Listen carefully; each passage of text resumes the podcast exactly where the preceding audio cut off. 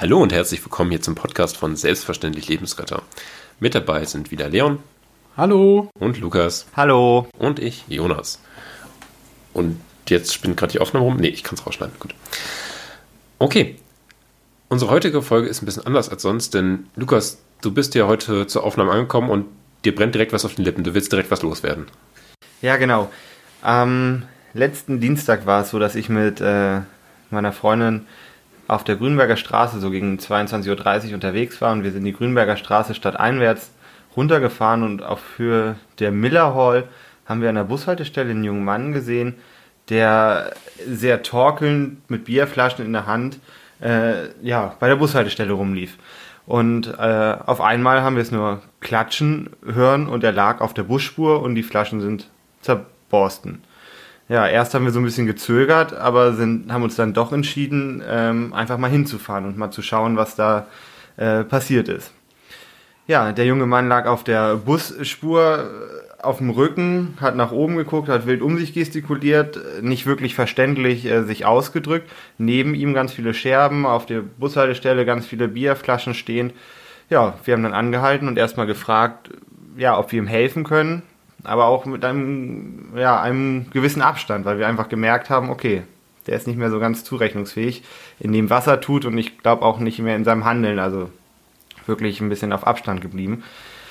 Wie ja. war denn die Situation sonst so? Also war es noch viel befahren um die Uhrzeit oder? Mm, nee, also wir konnten die Straße direkt überqueren. Wir sind der rechte Straße runter statt einwärts gefahren. Das war an der linken Seite, sodass wir da eigentlich ohne Probleme die Straße überqueren konnten als wir gerade drüben waren, mit ihm gesprochen haben, da hat dann auf der anderen Straßenseite ein Auto angehalten.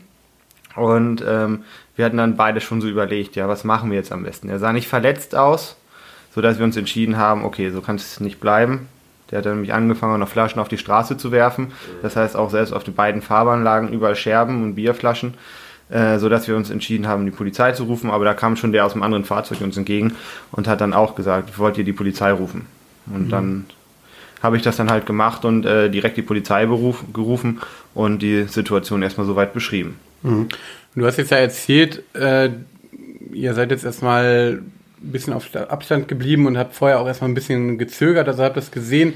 Was, was ist hier da durch den Kopf gegangen? Äh, wart ihr euch nicht sicher, ob der Hilfe braucht oder wie, wie war das für dich? Ja, also wir waren da wirklich, also wir sind gerade, äh, ich kann es ja sagen, vom Tanzen gefahren, hatten quasi eine ganz andere Intention. Wir wollten einfach nach Hause, es war, am nächsten Tag war Arbeit, also da war jetzt irgendwie auch so, ja, man war ausgelassen, wollte nach Hause fahren und ähm, erstmal war er da so taumelnd, laufend, wenn man das noch so nennen kann, mit dem Bier in der Hand, was ja erstmal uns nicht den Eindruck gemacht hat, sobald, solange auf zwei Beinen stehen kann, irgendwie noch bei Bewusstsein ist, ähm, Sieht man ja häufig gerade. Studentenstadt ist ja eigentlich das normale Bild, dass da ja, alkohol alkoholisierte Personen rumlaufen. Ah, genau so ist es. Jung, junger Mann, Mitte 20, äh, klar.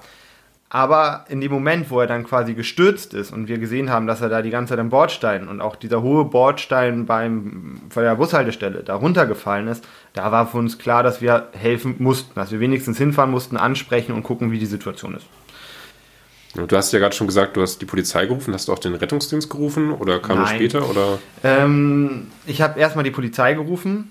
Die Person selbst war erstmal nur äh, betrunken äh, oder für mich betrunken, beziehungsweise ich konnte nicht sagen, ob sie vielleicht eine Mischintoxikation mit anderen Substanzen hatte, aber war soweit noch vom, ja, konnte noch reagieren und irgendwie hat sich mal versucht, nochmal hoch äh, und offensichtlich keine Verletzung gehabt. Sodass ich mich erstmal entschieden habe, ich war da und rufe erstmal die Polizei als Unterstützung, weil verletzungsbedingt war da jetzt erstmal nichts und die war ja nicht bewusstlos.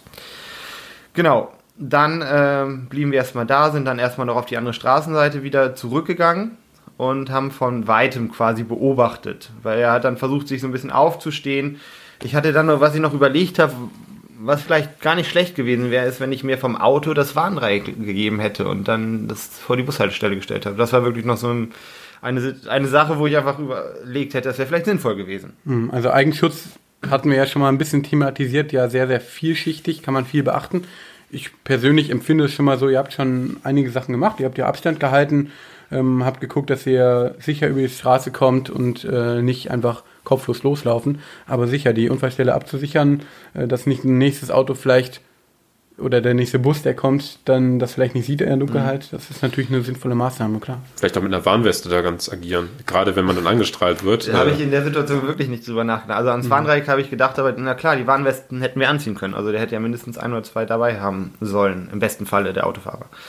Ja, es kam noch ein zweiter oder eine weitere Person, die da an der Bushaltestelle lief, hat gefragt, ob sie ob wir noch Hilfe brauchen, haben ihm die Situation geschildert und gesagt, dass wir selbst auch erstmal abwarten, was jetzt die Situation mit sich bringt, haben aber selbst gesehen, dass in der Zeit einige Autos da vorbeigefahren sind, also die wirklich mit, ich sag mal, erhöhter Geschwindigkeit, ne, also ist ja gerade in die Stadt reinfahren, da oben Direkt durch die Scherben 60, durch. Also durchgefahren sind und wir uns gedacht haben, ja, ist das jetzt wirklich so nötig oder hätten die vielleicht, oder können die die Situation überhaupt erblicken?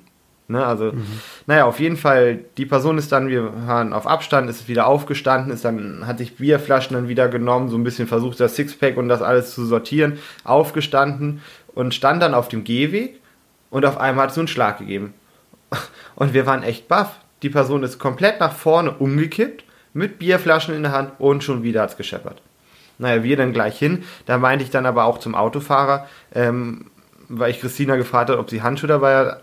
Und das, das ist eigentlich ganz witzig. In ihrem anderen Rucksack, den sie sonst immer dabei hat, hat sie, so wie wir es ihr immer beigebracht haben, Ü-Ei mit zwei Paar Handschuhen dabei. Das hatte sie wirklich immer dabei, hatte jetzt aber den anderen Rucksack mit, also keine Handschuhe. Und äh, ich habe den Autofahrer gefragt und er hat mir ohne Probleme, also hat mir dann wirklich, als ich mit Ausdruck gesagt, ich möchte bitte Ihren Verbandkasten, hat er mir den auch gegeben. Ja, sehr gut. So soll es sein. So muss es sein. Genau, weil das ist ja auch tatsächlich unterlassene Erste-Hilfeleistung, wenn ich einen Verbandkasten dabei habe, als Autofahrer zum Beispiel, und die dann nicht rausgebe, weil aus welchen Gründen auch immer ich vielleicht den nicht ersetzen will oder sowas danach. Äh, Das ist auch unterlassene Erste-Hilfeleistung und somit nach Strafgesetzbuch 323c eben strafbar. Also ähm, da hat das sehr gut funktioniert. Und natürlich auch, dass wirklich zwei Leute dazugekommen sind. Das ist ja auch eine sehr, sehr positive Entwicklung. Das hat man ja auch nicht unbedingt in jeder Erste-Hilfe-Situation, gerade wo die Leute vielleicht ein bisschen aggressiv sind ähm, oder man nicht weiß, was mit denen ist, finde ich das schon eine gute Sache, dass dann zwei Leute dazugekommen sind. Auf jeden Fall, ich bin dann erstmal mit ihm rübergegangen, die anderen waren auf der anderen Straßenseite und habe dann erstmal einen Blick geworfen.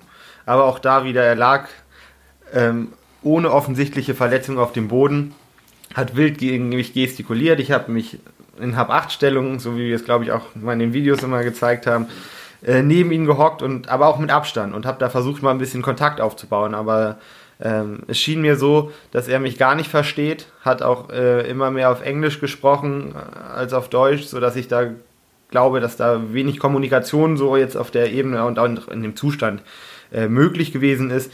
Ähm, habe mir aber in der Situation auch keine Handschuhe angezogen, sondern hatte den Verbandkasten dabei, so dass ich quasi schnell es machen hätte können, wenn es notwendig ist. Aber ähm, in der Situation wäre ich eh nicht an ihn rangegangen. Also ich glaube, da ähm, er hatte keine offensichtlichen Verletzungen, war wach. War bei Bewusstsein. Also, Warum hätte ich ihn jetzt anfassen sollen? Und gerade in so einer aggressiven Situation begebe ich mich dann, glaube ich, ja mehr in Gefahr.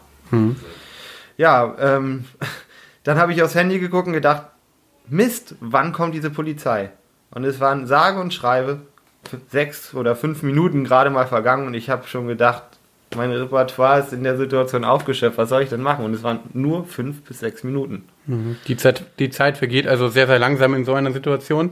Ja. Und äh, du, sag ich mal, musstest jetzt ja keine Maßnahmen machen, die körperlich anstrengend sind, wie reanimieren oder so, wo das eventuell sich ja noch länger ziehen würde. Also schon mal ein gutes Beispiel dafür, wie was für eine Ausnahmesituation das ist, weil fünf Minuten in einer Situation sind ja ganz schnell vorbei. Ja, ich habe gedacht, wo ist, wo ist mein Zeitgefühl hin? Ich hatte überhaupt kein Zeitgefühl. Ich dachte, es sind Ewigkeiten vergangen. du musstest ja in Anführungszeichen nur reden mit ihr oder Nur reden, nur beobachten, Genau. nur, ich sag mal, Fremd- und Eigenschutz betreiben, indem ich geguckt habe, dass er nicht auf die Straße läuft und sage ich mal. Ja, er ist dann immer wieder aufgestanden, hat sich dann, ist dann, da ist so ein Blumenbeet da oben direkt beim Kugelberg, da ist er dann reingefallen, wirklich 20 Zentimeter neben einen großen Findling, hat dann angefangen, die Blumen rauszureißen. Und äh, ja, dann habe ich nochmal bei der Polizei angerufen, bei der Leitstelle, weil ich einfach gesagt habe, ja, das ist mir jetzt zu lange. In dem Moment kam dann aber auch die Polizei. Ja, wir haben dir die Situation geschildert. Ja, und die war erstmal ratlos. Was macht man? Haben sie sich gefragt.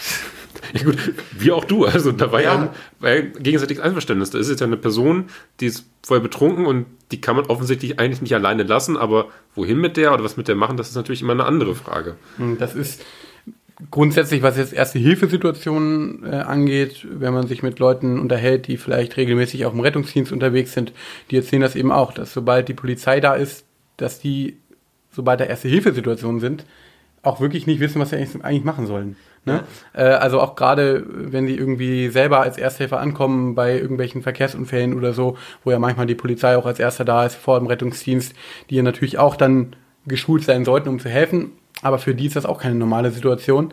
Aber ich denke, wenn ich das richtig einordne jetzt in dem Moment, war ja das äh, Hauptproblem eben dieser äh, Betrunkenheitszustand äh, und nicht erstmal per se eine gesundheitliche Gefahr, außer natürlich dem Alkohol, der sowieso im Blut ist, ähm, wogegen man von außen natürlich jetzt nicht so viel unternehmen kann. Aber äh, die Polizei ist da, denke ich, schon der richtige Ansprechpartner gewesen, weil die können im Zweifel die Person in Gewahrsam nehmen, ausnüchtern lassen in, äh, auf der äh, Wache und äh, da oder die eben irgendwo abliefern, wo sie dann eben sich nicht gefährdet. Und das kann der Rettungsdienst eben auch, aber die Polizei ist da, denke ich, schon der beste. Das war halt dann auch so eine Situation. Was macht man? Die Person ist nicht verletzt, ist nur betrunken und aggressiv. Und selbst die Erfahrung, die ich in der Notaufnahme in der Klinik gemacht habe, ist und auch im Rettungsdienst, ähm, ja, was macht man mit so einer Person? Die wird in die Notaufnahme gebracht werden und da stehen dann genauso die Ärzte und Pfleger und denken sich so, ja, was sollen wir jetzt mit ihm? Also der ist ja aggressiv, wir haben gar nicht das die Manpower, den komplett zu überwachen und es wird auch schwierig, irgendwie das richterlich zu rechtfertigen, den da jetzt irgendwie zu fixieren oder irgendwas, mhm. damit er nicht Randale macht. Also ähm, da war die Polizei in der Situation einfach der einzige Ansprechpartner, der meiner Meinung nach irgendwie da adäquat helfen konnte. Die einfachste Lösung wäre einfach, hätte einen Kumpel dabei gehabt, der hätte mit nach Hause genommen und sagt, hey, beruhig dich mal, setz dich hin, nüchtern mal aus. Aber wenn das halt nicht der Fall ist und wenn es niemanden, keine Ansprechperson gibt oder kein gar nichts, das verkompliziert das Ganze natürlich. Mhm. Na, was, was ist denn dann weiter geschehen? Genau, also wie gesagt, ich blieb dann bei der Polizei stehen, habe denen gesagt, was meine Intention ist, auch dass ich hier vielleicht auch äh, als Arzt noch kurz dabei bleibe, habe ja, hab meinen Eindruck von der Situation geschildert und die haben dann erstmal gesagt, ja, also wahrscheinlich erstmal bei uns in die Ausnüchterungszelle wäre eine Idee, eine Möglichkeit, haben aber erstmal dann gesagt, okay, der da, das ist vielleicht so zum Schmunzeln, im Blumenbeet waren die ganzen Blumen, aber man hat immer sein Bein in die Luft gehen sehen. Das hat uns quasi den Moment verschafft, dass wir nicht immer gucken mussten, ob er bei Bewusstsein ist, weil solange das Bein oben war, wussten wir, dass irgendwie der Muskeltonus nicht erschlafft war. Also, er hat es euch einfach gemacht. Das war wirklich bei, bei allen, auch bei der Polizei, ein bisschen zum Schmunzeln. Die haben dann erstmal die Straße von den Scherben befreit, weil sie gesagt haben, wenn wir den jetzt ins Auto laden, dann brauchen wir auch zwei Leute, die da sind. Also dann bringt es nichts, ihn ins Auto zu laden, dann die Straße sauber zu machen. Das macht einfach erstmal keinen Sinn. Also blieb ich bei der Person stehen, habe so ein bisschen geguckt, dass sie sich nicht weiter verletzt hat. Und im Endeffekt hat, hat die Polizei dann gesagt, dass sie meine Hilfe nicht weiter brauchten, haben nochmal gefragt, was ich auch eine gute, eine gute Frage fand, ob bei mir irgendwas kaputt gegangen ist, ob ich quasi irgendwelche Auslagen habe oder sowas.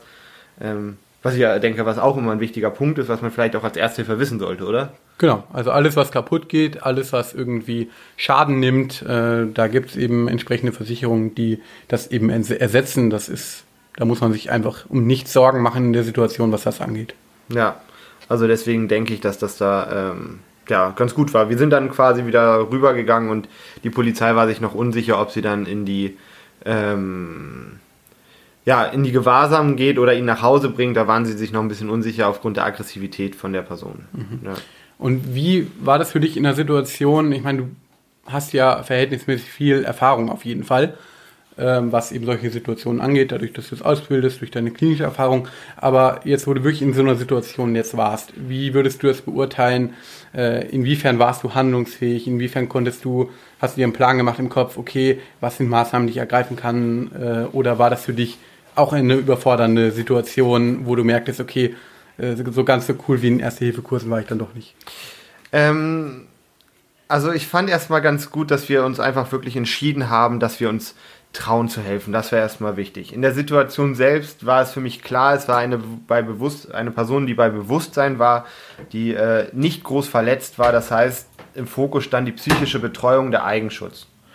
Also das denke ich, das äh, haben wir schon so gemacht, wie wir es auch, wie ich es auch selbst gelernt habe. Und ähm, ich muss sagen, dass ich sehr zufrieden war am Ende mit dem, wie wir das abgearbeitet haben, wie wir helfen konnten und entsprechend ähm, ja, denke ich, dass wir da auch am Ende alle gemeinsam zum guten Ziel gekommen sind und der Person helfen konnten. Also das hat doch besser geklappt. Aber ich glaube auch, weil ich mich viel mit der Situation befasse.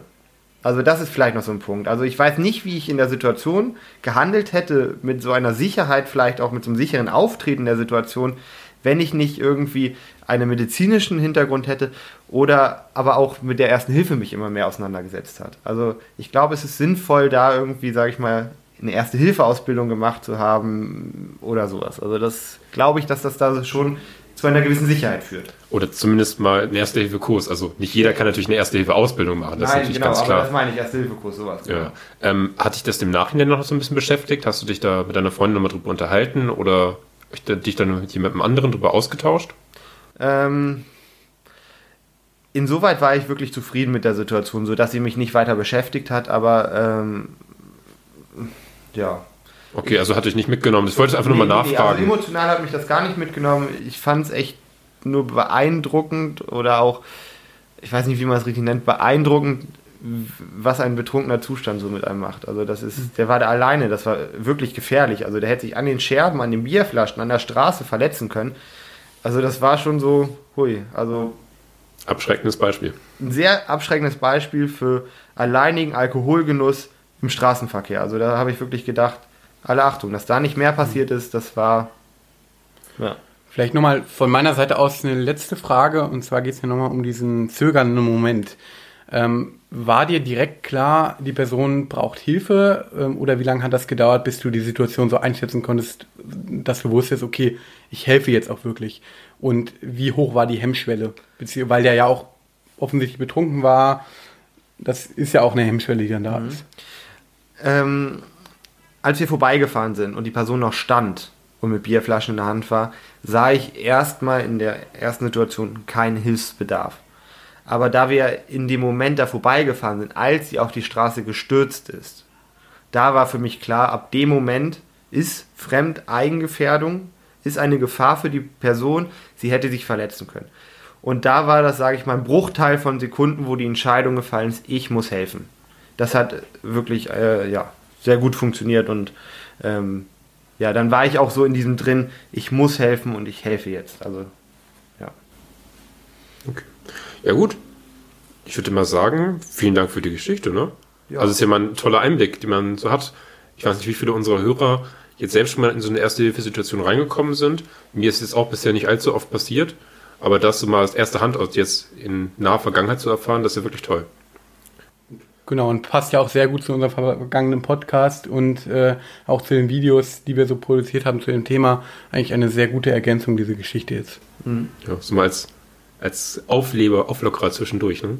Ja, auf Gut. jeden Fall. Vielen Okay. Dank euch. Ja, äh, wir hoffen, euch hat der Höreindruck gefallen. Äh, ihr hattet, habt, habt was mitnehmen können, habt was lernen können und es fällt euch leichter, zukünftig in solchen Situationen gut und passend zu handeln. Genau, und ähm, wir haben noch eine kleine Take-Home-Message sozusagen, also eine kleine Zusammenfassung nochmal von dem, was man vielleicht daraus mitnehmen sollte. Also ich denke, was wir eindrücklich gehört haben, ist es ganz, ganz wichtig, die Entscheidung zu treffen, okay, ich fange jetzt an, ich helfe jetzt wirklich, ähm, unter Beachtung des Eigenschutzes, das ist der zweite wichtige Punkt natürlich, der ganz vielseitig und wichtig ist und man kann vielleicht auch nicht immer alle Dinge bedenken, wie wir das bei dir auch gehört haben, ähm, aber man muss dran denken und äh, so gut wie möglich das beachten. Ähm, das Wichtigste ist anzufangen, sich wirklich zu trauen und äh, sich natürlich immer Hilfe dazu zu holen und dann kann eigentlich nicht viel schiefgehen. Vielen Dank für dieses schöne Schlusswort. Wir bedanken uns beim Zuhören.